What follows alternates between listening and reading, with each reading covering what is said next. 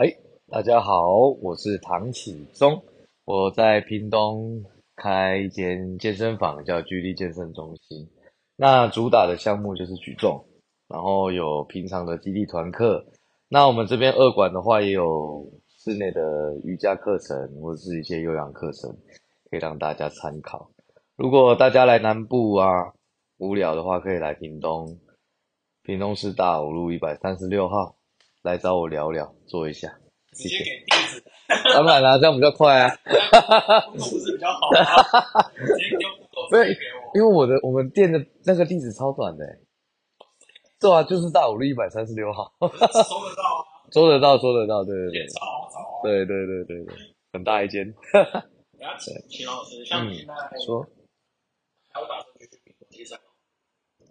有，其实一直都有在参加，一直想要参加国际赛的心情啊。因为，呃，就觉得，其实前阵去年六五六月的时候，那时候练习状况真的是很不错。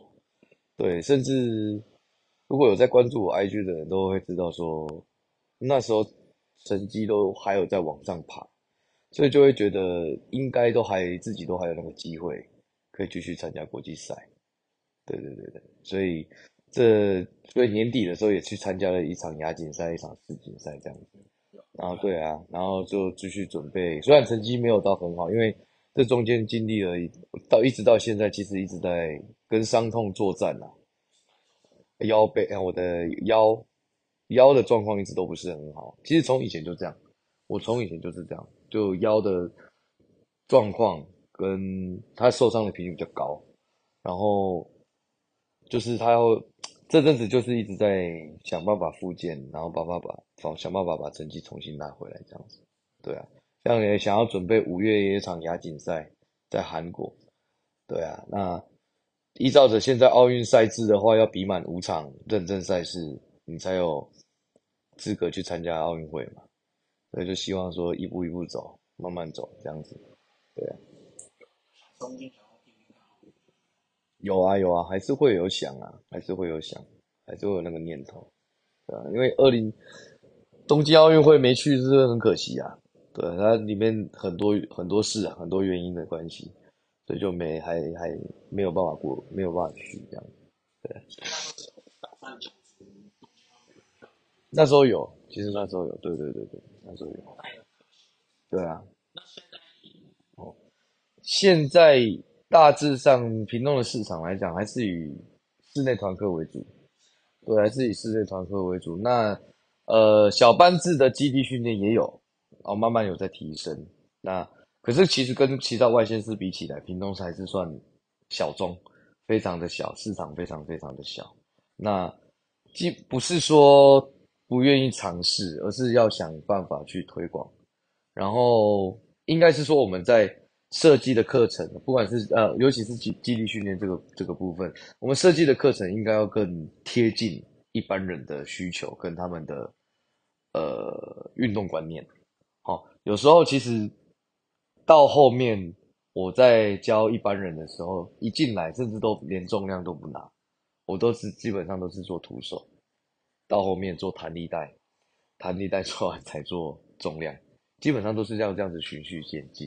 因为他们没有办法一下子很适应直接去做重量这件事情，南部这一区，尤其是屏东、高雄，其实还好哦。屏东、屏东差会差很多。对对对对，有有有有。嗯哼哼，呃，以前如果以运动员的身份来讲的话，会，我会觉得说，因为以前我们都是处于那种追求完美、这种追追追求登峰造极的心情去看待。这件运动这件事情的时候，你会觉得说你就是在浪费时间呐、啊，你就是只是在打，你就只是在消耗你这段这两个小时而已。我觉得这两个小时不一定会有成效的，对于我们运动员来讲，那到后面去改变心态的时候，才把专项运动跟运动，然后跟健身分开。对，完全的分开，分得很清楚，才知道说今天你进来的目的是什么，那我就用什么样的目的方向去对待你。那其实不会说可惜啦，到现在面对一般人，我是比较担心，为什么会对？为什么会担心？你会觉得很好玩？为什么？为为什么？诶，为什么会是担心？因为你们看他这样子，第一个有运动习，我刚才说了，分成运动跟健身。你在运动的过程中，你没有一个良好的基础下，你没有一个良好的设施也好，基础也好，观念下，你去练，比如说练健力三项，你就可能很容易受伤。而且你在运动，你你是一个运动人口。你是多少都会去追求那个重量的时候，你没有一个技术层，你没有一个很好的技术啊，很好的基础条件来去支撑你的时候，你就很容易在这项运动里面受到运动伤害。而且这样子的重量训练的运动伤害很多都是不可以去不可逆的，它就是伤害了就是伤害了，它可能就是维持住而已，它可能不会变得跟以前一样。那我就觉得很担心啊，你就这样子啊，以后怎么办？那如果你再不去做改变的话，那问题真的出现，然后到没有办法解决的时候，那你又该怎么办？你搞不好连健身都没办法。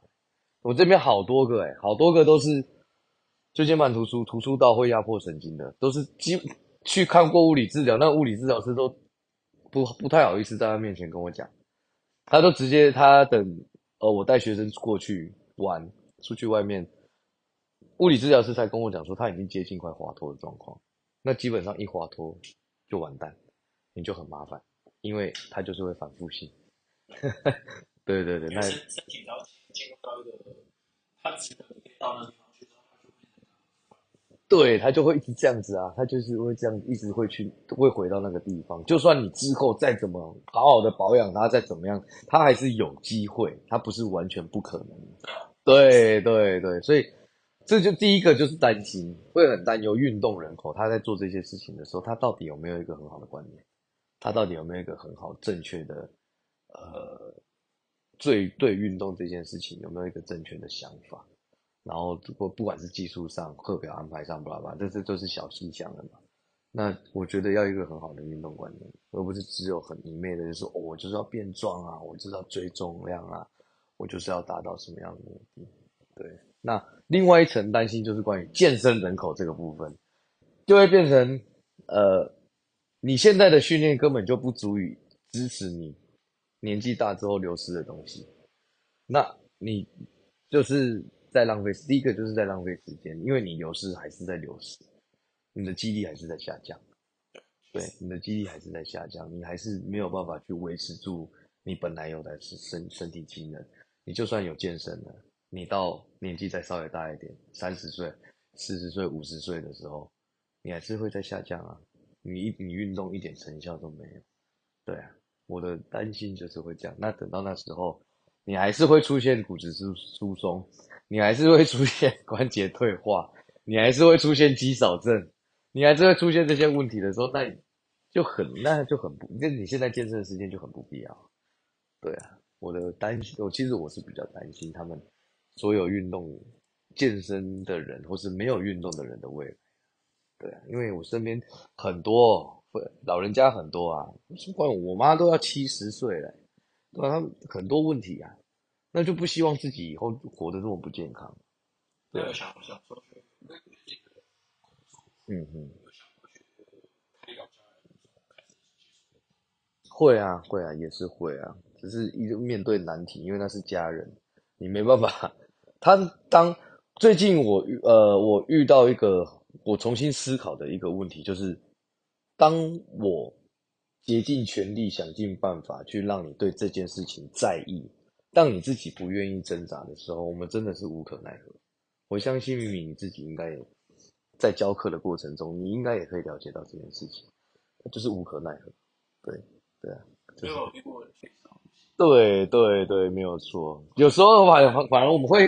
反省自己耶，我不知道你会不会，我会反省我自己说，说是不是我不够吸引我我我的表达方式不够吸引人，或是我的安排的课程不够吸引人，或者是说，呃，比如说好举重手皮会破这件事情好了，就这么简单一件事情，因为这个是真的是无法避免的，你你一定得去经历过这一段时间。那当然手他手皮一破，他就开始去抗拒，他就开始不行不想要，就是手会痛啊啊。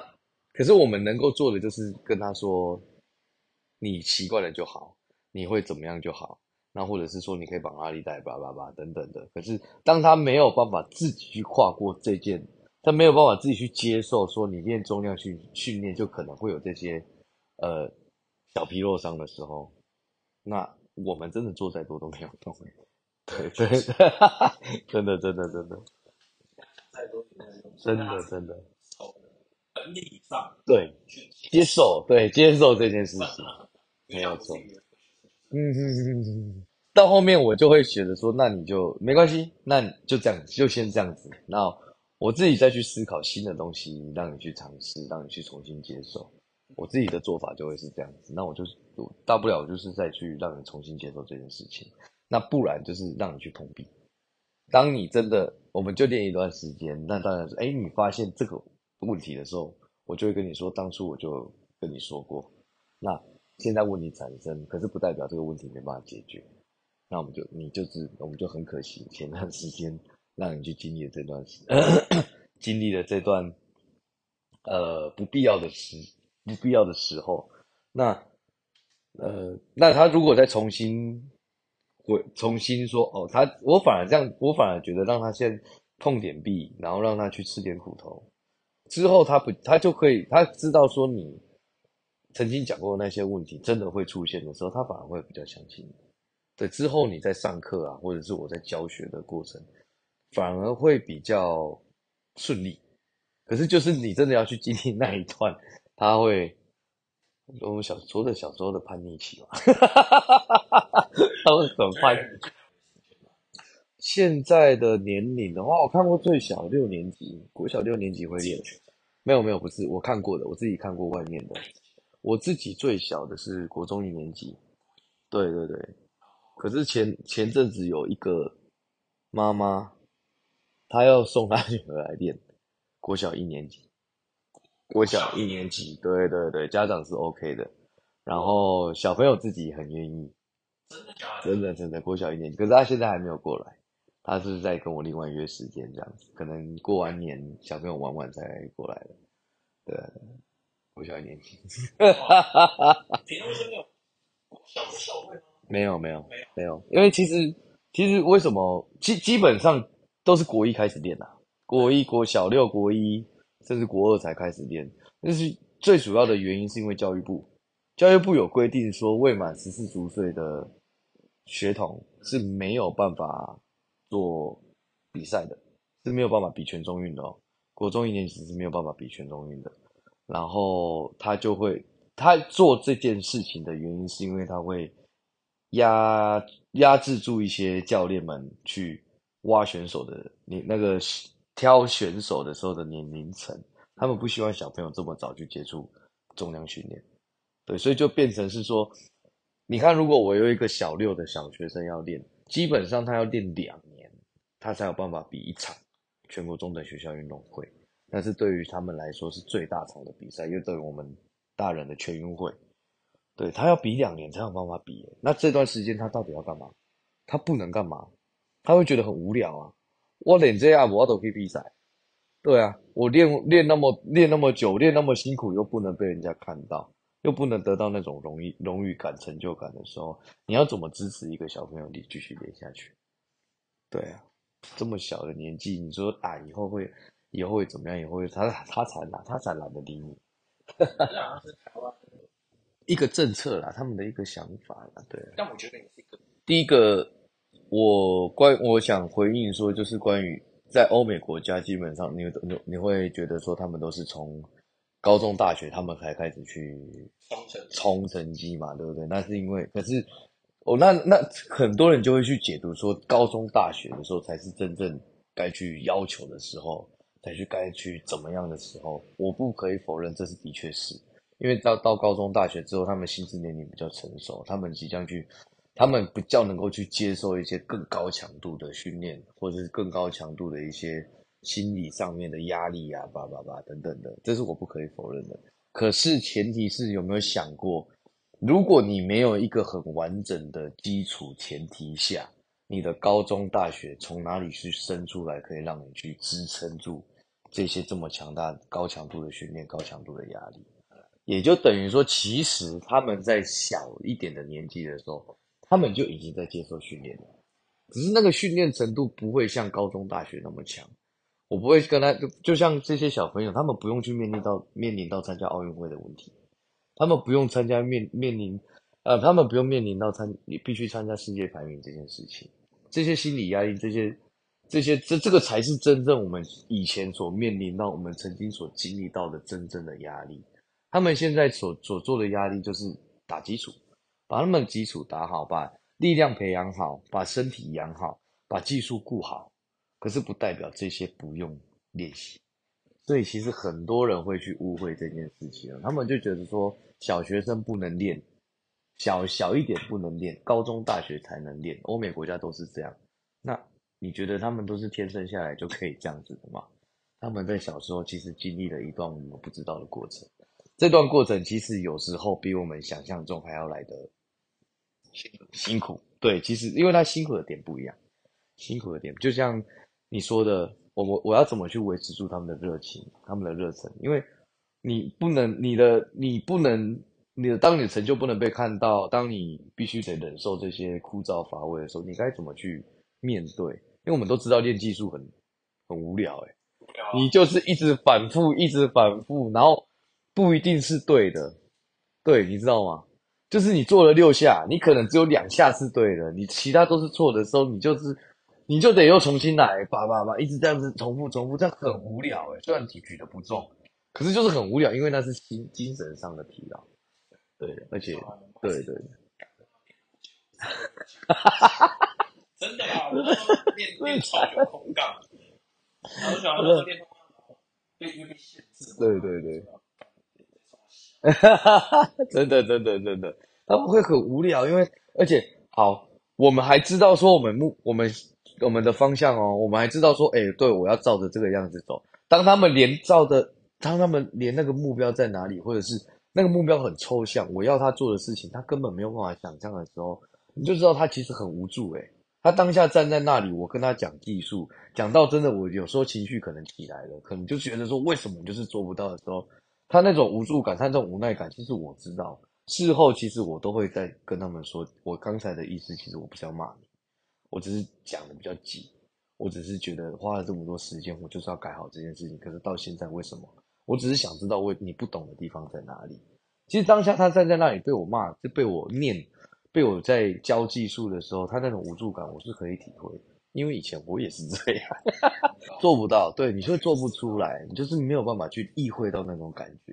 身体的过程，大脑可以，可是身体是没有办法去反应出来的时候，让他们其实会很无助，他们会很无奈。那其实我解决的方法，我用，呃，我自己用比较，我也不知道这个方法好不好啦，只是这是我自己的方法，我就选择让他们跟我住，对，你就来跟我住。然后我平常照顾你们的生活，你们该带带你们出去玩，我就陪你们出去玩。我带你们放松，我们平常相处，我们私底，我跟他们私底下相处都可以像朋友一样，我们可以像一个大哥哥一样照顾他们的生活。可是，在训他他们这在，可是，在训练上，我就有我自己的规定，我就有自己的一个一套，我就有自己的脸脸色，所以他们就很习惯我这样子不一样的时候。当他们练习，当他们面对练习的时候，他们就不会跟我。玩，他就不会跟我有的没有的，你就是很专注的在练习上。那平常生活呢，我会非常非常的放松。那我觉得用这样的方式的话，会有一种调剂的感觉。对，就是面对训练的时候，他们可以专非常非常专心。可是面对生活的时候，在生活上他面对我的时候，他不用那么累，他不用像面对教练一样，他不用面对他不用面对呃一个很严肃的人，连生活上都要把我管死死的。我可以跟我可以跟他们当朋友。可以当跟他们当兄弟姐妹这样子，我觉得他们生活上有调剂的话，面对训练他们比较不会这么的呃压抑。然后关于成绩，关于比即将以后要呃你想我想要他们达到的成果，达到的高度，我会慢慢的去思考，慢慢的去用我自己的经验去告诉他们，然后不断的鼓励啦。现在小朋友真的是不断的鼓励，然后不用去压抑他们，就是鼓励他们就可以了。对啊，然后。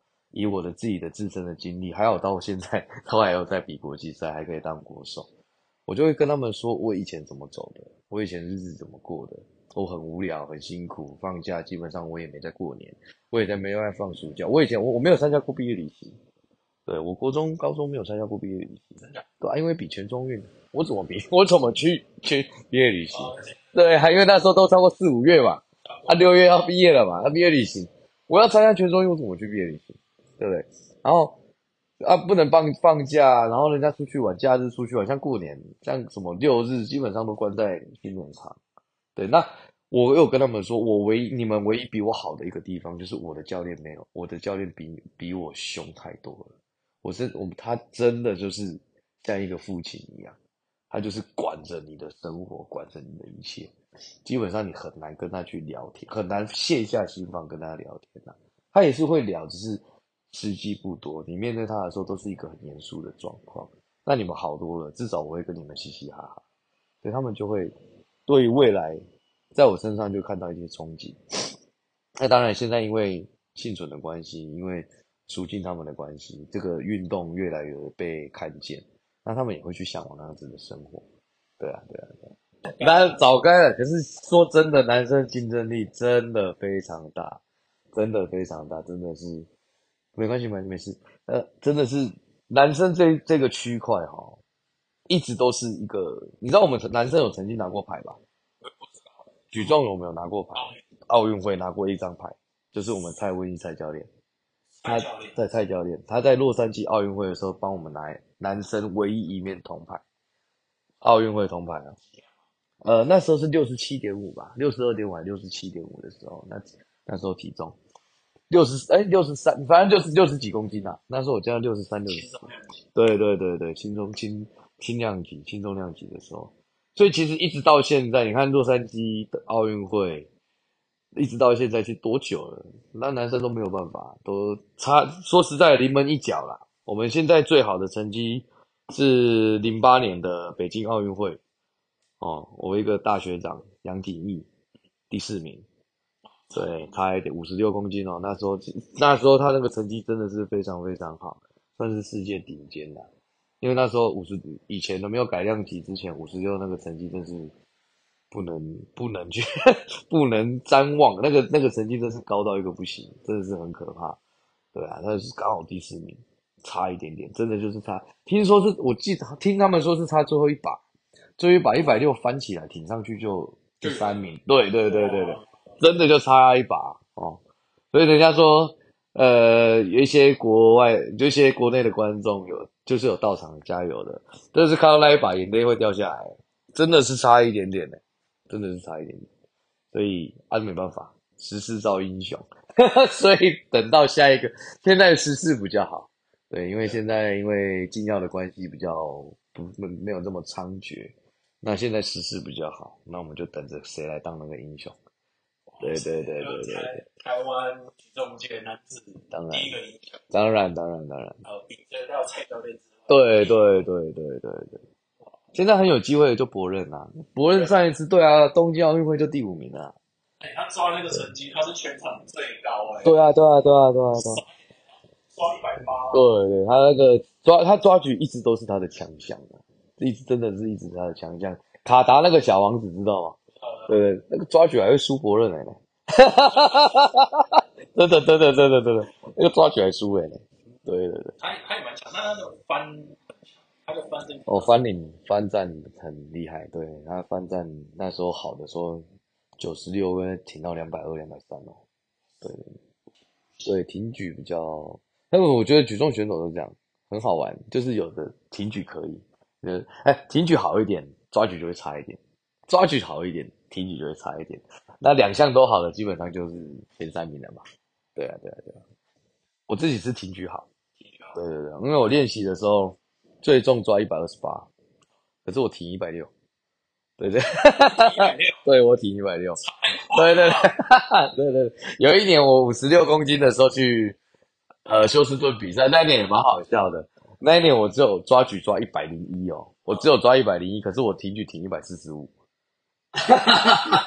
因为呃后面因为一百零一后面有一把一百一十一，我本来有抓起来，可是被判失败，因为我我起灵的时间太晚，我已经铃响的时候我的杠铃才离地，呃，对，刚刚好，所以就只有成绩就只有抓一百零一啊。可是那是那一场挺举停一百四十五，那场那那要算失误哎。对，那是失误，那是自己的失误，没有注意到时间，我自己没有注意到那个计时器。那那如果那那支起来总和算起来这样是可以拿第几？这样子总和那时候我是 B 组，呃，那时候我那时候我记得我 B 组挺举是冠军，我 B 组挺举第一名，可是抓举就比较后面。那如果以全部算起来，那时候应该世界排第十二吧，十二十三。如果有抓一百一十一的话，对，应该是第十二名，对，十二名，十名。嗯，哦，举重的 A、B、C 组就是我们当下去开国际会议的那个，我们代表队到场之后，其实我们举重比赛前面有一个叫做裁判会议、技术会议。哦，那个时候就是去报跳重量啊，跳体重，那时候可以改变量级，然后可以报开把重量。那时候那个时候是那个会议是这样子进行的。那我们代表队一到场之后，他们我们的领队、我们的教练就会去开会，然后去跟国际协会那边开始开会。我们就必须开一个呃初始重量，也就是说我一开始报名的那个重量。对对对对对，一开始报名报上去国际协会，那是报名重量。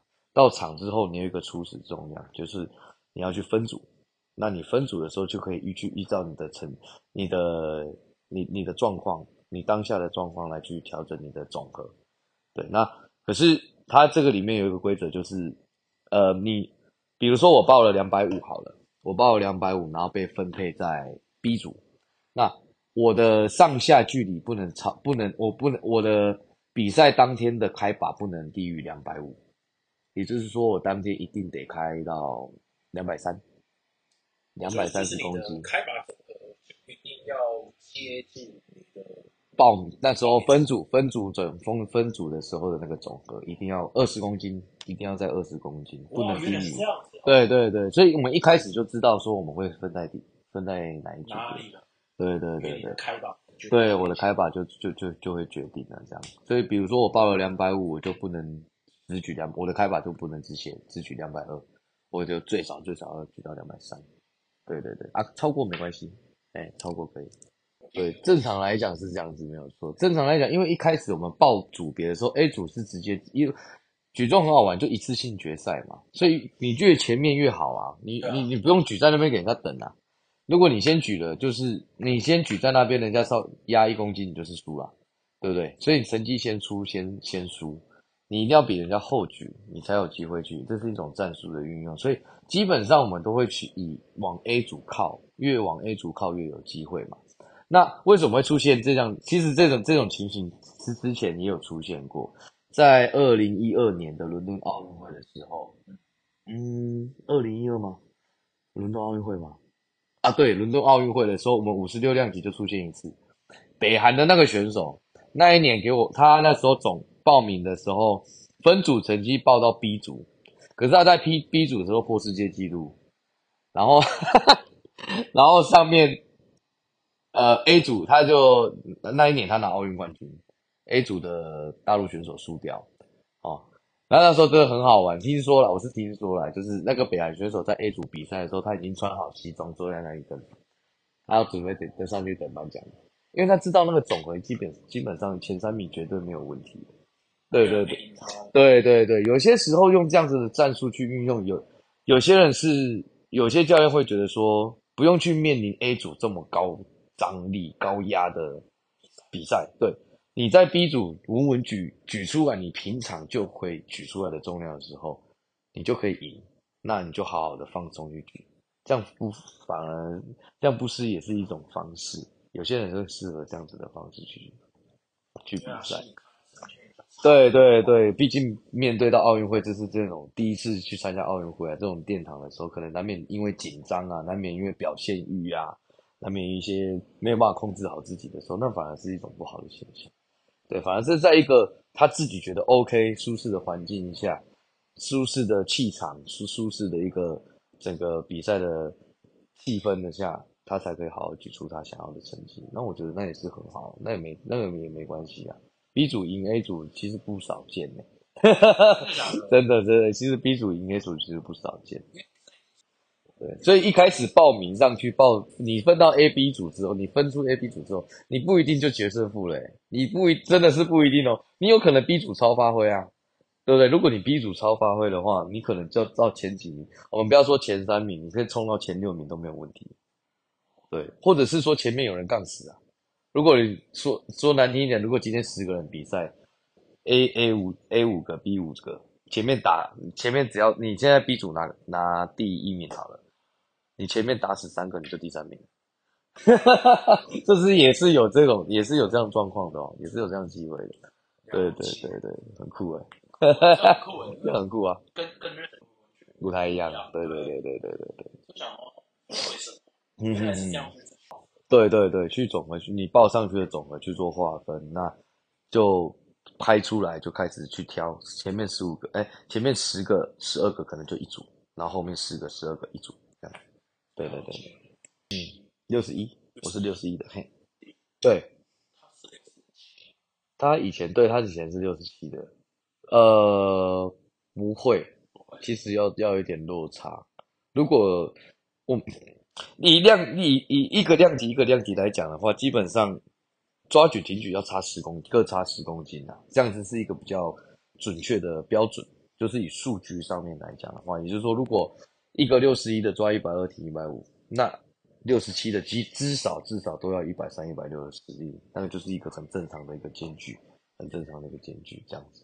对对对对对，那是有些人会好一点，有些人就会开始有落差。那我们以总和算的话，差不多就是相差二十公斤，一个一个量级就差不多差二十公斤这样子，会比较，这个大致上应该都是这样子的。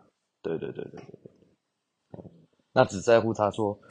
有些人是抓举好，有些人挺举不好。所以，像胡俊祥，祥祥他也是我学弟嘛。那时候我有一阵子，前那个疫情那一年，现在阵子我在中心，我进亚运培训队去了八个月还是九个月，那时候我都在中心练习。那时候想想抓举就会跟我就差不多，甚至有时候都会练习的状况的话，就是他会输，可是他挺举就赢很多啊，因为他六十七挺一百七嘛，挺一百七一百七十五。对啊，那时候我只有挺一百六，啊抓举可能抓一百二、一百二十五这样子。对啊，还好有疫情，没有，没有。那时候我教练还在，我们这边的教练还在。对对对，然后周间可能国训国训那边 OK 的话，就会呃就我就回来上课这样。对啊，大部分那时候国在国训队的时候都是以国训队为为为为准啦，以那边为重点这样。对啊。一定会，以运动选手来讲，进国训队受到照顾会比较大，对，只是有利有弊，真的有利有弊。哎，国训队会养一些坏习惯，对，呃，其实，在国训久的人，他比较不会面对人，没有错，他比较不，你现在看得到的戴资颖啊，你看到得到的幸存啊，呃，他们都是因为他们都是训练来的。我相信真的是训，他们必须要花一点点时间去面对人群。基本上，一个在国训队久，就像我以前一样，从奥运会刚回来的时候，我完全没办法跟一般人，不是说不善，就是我没有办法交际，就是我没有办法聊，我们没有办法像做这样子聊天。我可以跟你打招呼，我可以跟你讲干话，我可以跟你玩，可以闹，可是我没有办法，因为我不知道我要怎么去表达我自己。在里面学到的东西给你知道，例如现在这样的，对对，像现现在这样子的状况，是我以前是没有办法的，因为我我就觉得，我那时候就这第一个坏习惯就是觉得啊，就是这样啊，你就觉得很一头雾水，因为你不是我啊，可是我就会觉得啊，为什么你会不知道？因为我不知道你是一般人，我不知道你是素人，你是你没有办法，你没有经历过我那样子的那一段日子，你怎么可能知道我在讲什么？对，那时候是很不会表达自己的。所以就是不擅长去做这样子的交流，对对对对对。所以国训在国训队第一个是会产生这样的状况，因为比较封闭式的环境，你去遇到的人都是一样，那你每天做的事情都是一样。对对对。你们的认知水平就是这样。对对对对对对。所以是对对对对对，没有错没有错。对，关于运动这件事情啊，当然其他各。别的领域我们当然更不，我们更那就更不，我们就更不懂了。那我们就更没有做生意，谁会懂？在里面谁会教你怎么做生意？在里面谁会教你怎么读考国考？怎么不可能啊？没有人在教你教教这些东西啊！所以一般人家的领域那就更不用讲，那个是我那个是我们不懂，那个是人家的领域，那个是我们完全不懂。那关于运动的领域，他们又不懂我们，就会变成是其实上面他们沟沟通上面是有一个落差的哦。对，所以一开始。在我为什么说会养坏习惯，就是也不是说坏习惯啦，就是会造就一些，呃，我觉得在国训队，现在在国训的人，如果成呃成绩没有到真的是铺落到顶尖的时候，你的未来你该去好好想一想。我觉得是这样，在里面的时候，如果有时间，都真的是多点多读点书，多去跟外面的世界交流，多去知道，对，会真的会比较好。哪怕你看多看一些 YouTube 网红也好，说真的，我我我可以说真的是真的是这样。当然当然当然一定是啊，像我的状况就是这样。我的成绩你说真的好吗？呃，你说真的好也不好。你说真的不好吗？你好像也不是说很不好，就是在一个落在一个区距中间值的时候，中间你在去落在一个中间值的时候，你就要去设想说，我怎么样把这个我现在的优势。在我的未来转换继续延续下去，而不是我的优势就只离开国训队就没有了。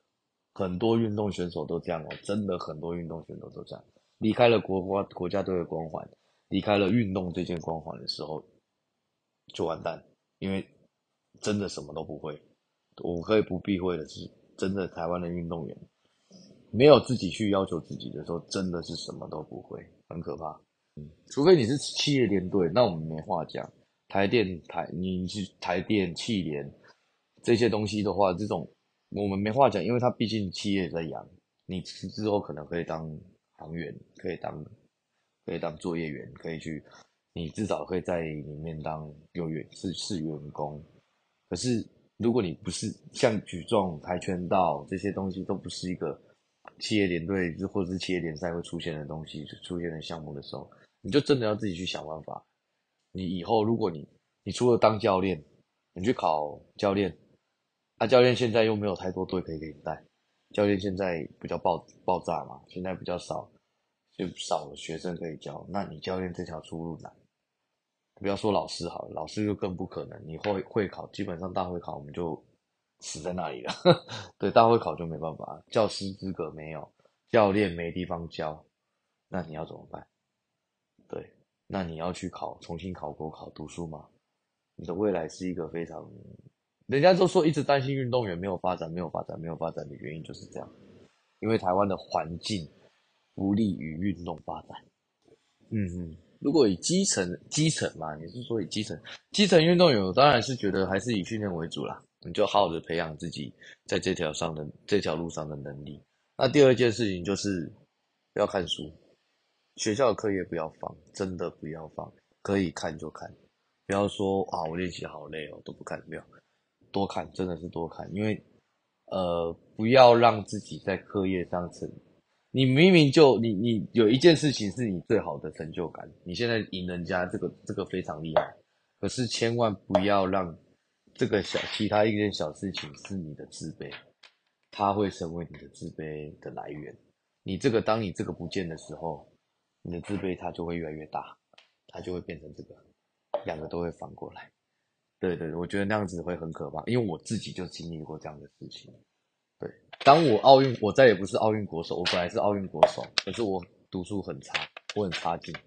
当我不是奥运国手的时候，我只会一直想着我的读书很差劲，因为我这个已经没有了，那我要怎么办？你的路会更难走。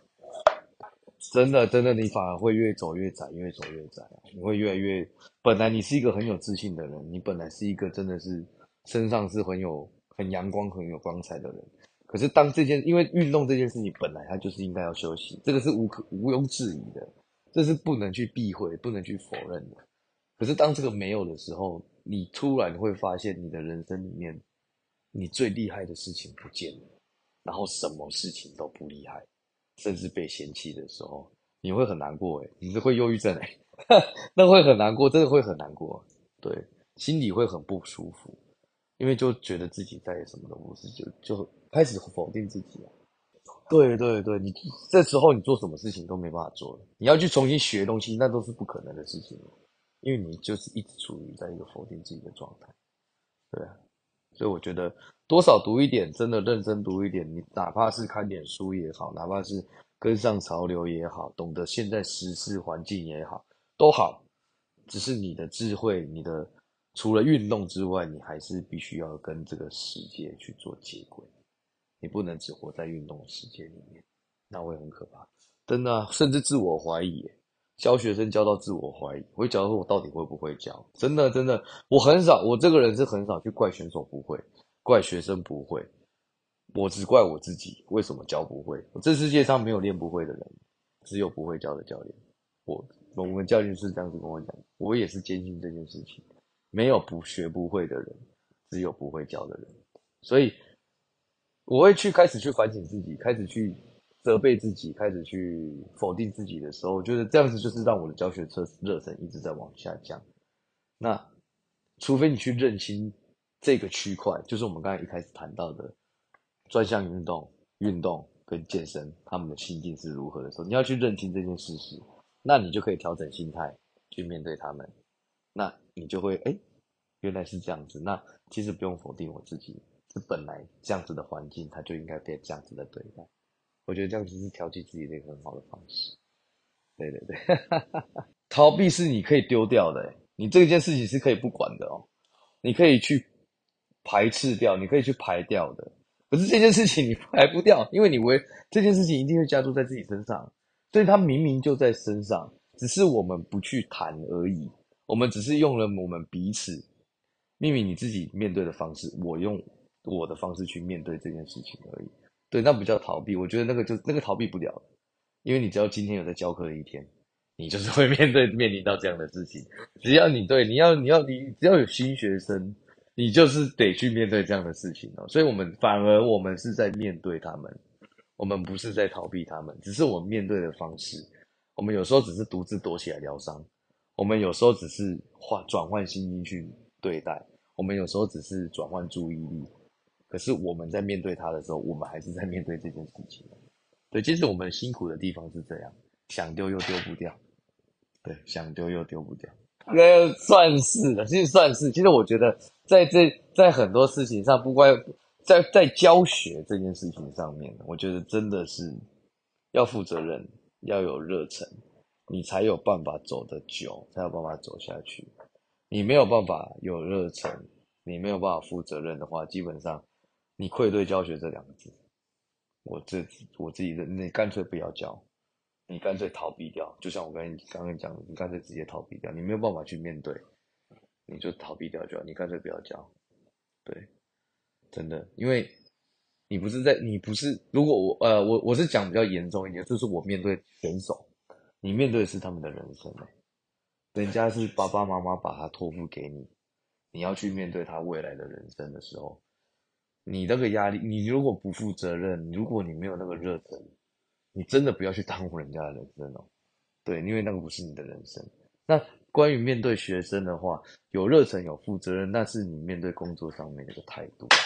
对，那那你也在负责着他的一个安全，他交付给你他的他对你的信任。我觉得这是人跟人之间的关系。所以当你没有这样子的心境，没有这样子的。态度的时候，我真的觉得你不是不是说你不好，而是说你可以换一个件工作试试看，你搞不好会做得更好。对对对对，我我我会这样子。如果有教练，有些健身教练或者是教练来问我这个问题，我真的会，我都真的是照实就这样回答。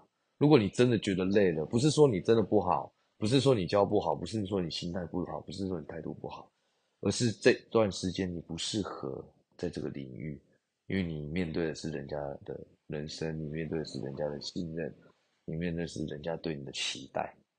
那这些破灭的时候，你是伤害了一个人哦。他因为可能可能以素人来讲，一般人来讲，他可能永远都不会运动。那怎么办？对啊，就说靠啊！我妈的，每个健身教练都这样，妈，我就不运动，我自己去公园散步就好了。其实我遇到很多运，我遇到很多学生自己自一开始自主练的时候，他们给我的回应都是这样子哦。我之前健身教练妈都乱教，教到我腰很痛，教我膝盖很痛，我不要了，反正我自己练就好，我这动一动反而不会痛。他说的有道理，他说的我还没有办法回，我还没有办法反驳他。对对对，我们不能说人家教不好，只是他可能这个教练他当下可能他自己有他自己压力啊，他自己有他的问题，他自己不管是什么样的问题的时候，他没有办法很尽心尽力在你身上的时候，就会造成很多的问题。我这个人很好玩，只有零跟一百，没有别的，没有中间值。所以你做不好，你就是零；你做得好，你就是一百分。对对，你要做就是做一百，你要么都不要做，就不要开始。真的真的真的真的真的。对啊。对对对，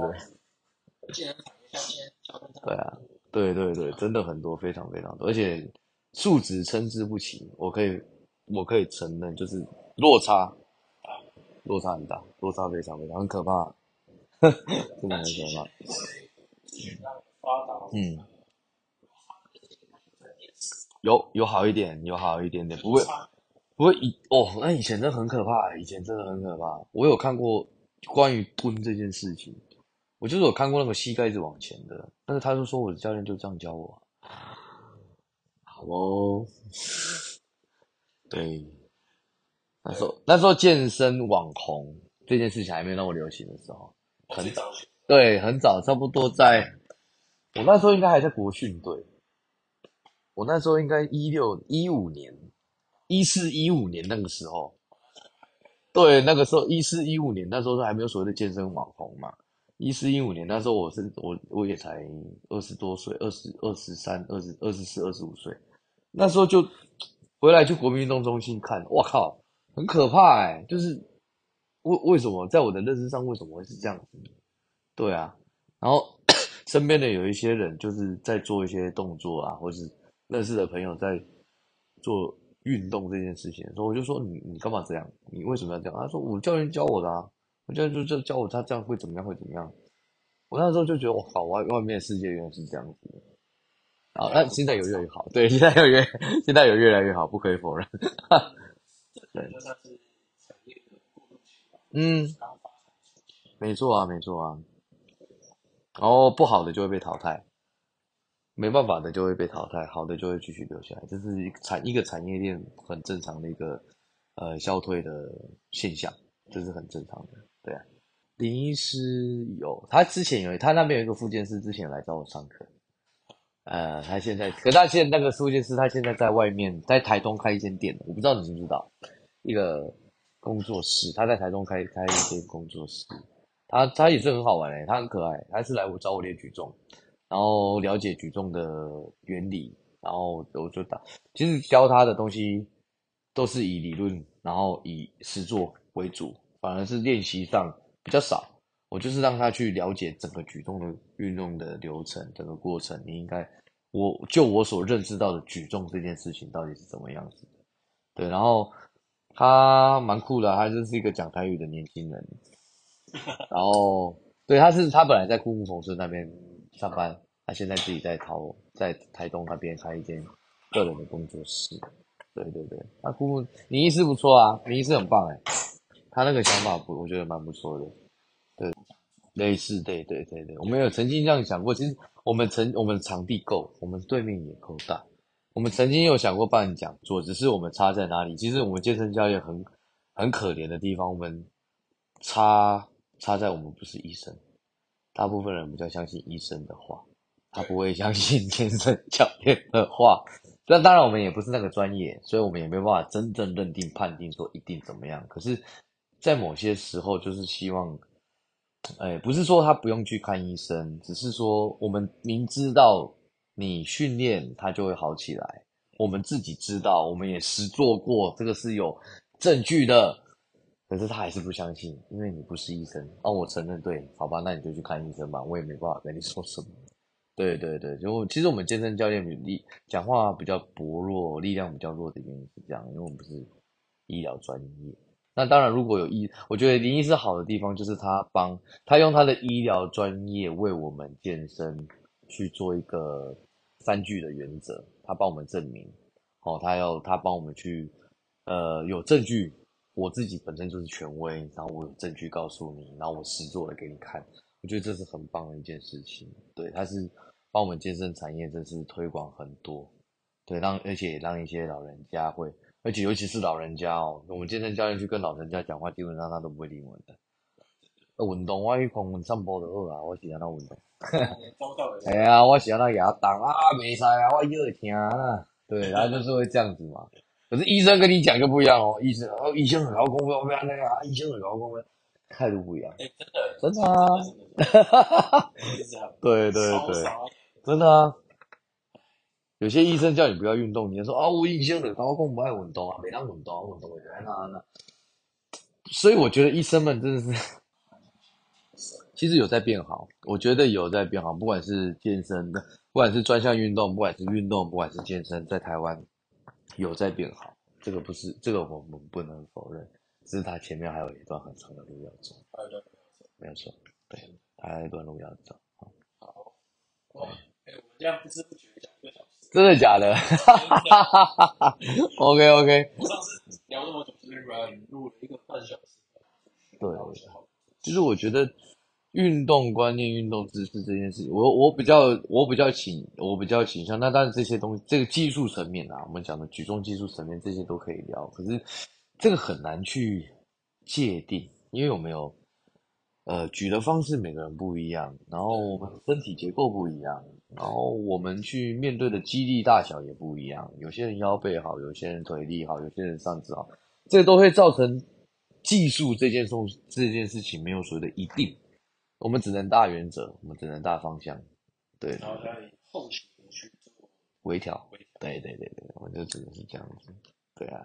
其实我觉得那些愚钝的人，他们不是感受不到，而是他们没有细心去感受，因为他一定有差别，不然两个动作就一样了，你怎么可能会没有差？只是他没有细心去感受。当你细心去体会、去感受，用你的身体。不是用大脑去思考哦，我觉得这用大脑思考跟身体思考那是两回事，所以我都跟我的学生说，尽量不要去看镜子练习，因为我觉得看镜子练习，我会很依赖眼睛当受器，大脑去进行思考处理，再去转换成身体的行动，我觉得那样速度会很慢，而且留着会卡卡的啦。你会看着你眼前镜中的自己做动作，你不是拿着杠铃去感受你的身体在做动作。你知道以前我们教练有曾经叫我们闭着眼睛做抓举、挺举这件事情，用身体去感受，去感受你的。其实我觉得那很棒。你其实你可以，你回回去的时候可以试看看，用一做硬举就好，甚至做深蹲就好，甚至做蹲腿就好。你把眼睛闭起来，然后你速度放慢，做杠铃不用做重，做杠铃就好。其实当你把眼睛闭起来，静下心的时候，你可以很明确，你甚至可以从像第三人称的角度。下去看着你的杠铃扶到哪里，你的角度现在屁股下屁股角屁股抬到哪里，你的膝关节角度、踝关节角度跟髋关节的角度位置，杠铃的位置、杠铃中心、肩膀中心，到达你背到一直到你脊椎，呃，从上背到下背到撑住的位置，你会很容你会很明显的感受到，我觉得它很棒诶，我是不知道一般人有没有办法，可是我基本上我都会用这样的方式，当他很急。当他开始哦，就是学不会，或者是说啊，我就不知道哪里有差的时候，就叫他眼睛闭起来，然后叫他去做这个动作，他就会有差别哦。因为大部分的人很容易用眼睛眼睛当受器，然后去做大脑思考处理，这样子我觉得这样子你也没有办法跟你的身体说话，你没有办法认识你的身体。对对对对，我觉得很棒。可以，你可以试看，你会可以回家试看，回去的时候练习的时候试看看。做空杠就是你热身的时候，你就拿着空杠，从上面往下放，然后从下面往上拉，你就去感感受一下你的身体。对对对对。刚好用空杠可以。要要比赛了，要比赛。哈哈哈。对啊。抽到。真的哦？为什么？啊，没关系啊，没事啊，哇，没事没事。我叫维城，陈维城。啊哈哈。说，我操，你会被按在地上。维车维克是维克嘛哈？嗯。这不是按在地上摩擦嘛？哈哈。这边拖行嘛？哈哈哈。压力超大。嗯。昨天看到维城哦。对对对。不要比了。哈哈哈哈哈。博任还有谁？我讲一下我那一集，我那一集是谁？证明没办法了，庄胜明没办法，体重不到，他说呃太小，他体重太小了。对，我我因为我其实我当初报名的时候，我发我忘记一件事情，我有一次八十一跳九十六，我不知道中间还有个八十九。结果盛敏，我应该是要给他报八十九的，因为那个体他体重不到，他体重连八十一多都到不了。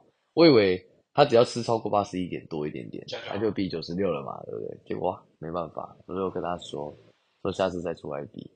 可是那一集应该是谢蒙了嘛？行吧？不用玩了，神仙打架，哈哈哈哈哈哈！给你们玩就好了，打比赛了。啊，谢谢。哎，我这次很厚道，我没有报我们基地的名字。我 我们报了，我报我朋我我朋友那个车行的名字。对，我知道。为什么是车行的？哈哈哈哈哈哈！还重点是这个谁是车行的选手？我干，这是多少？哈哈哈都那时候报名上去，因为那个报名团是我的同届。是讲陈胜英嘛，他们夫妻他们在报名的。我说哇，同学，你这神兽团呢？就提前重点都是现在，然后没有就是现在在休休赛期的选手。对对，基本上在刚休息的选手，基本都是刚休息的。我看我这个名单，最近展鸿不错啊，最近展前前前前那个总统杯那一场。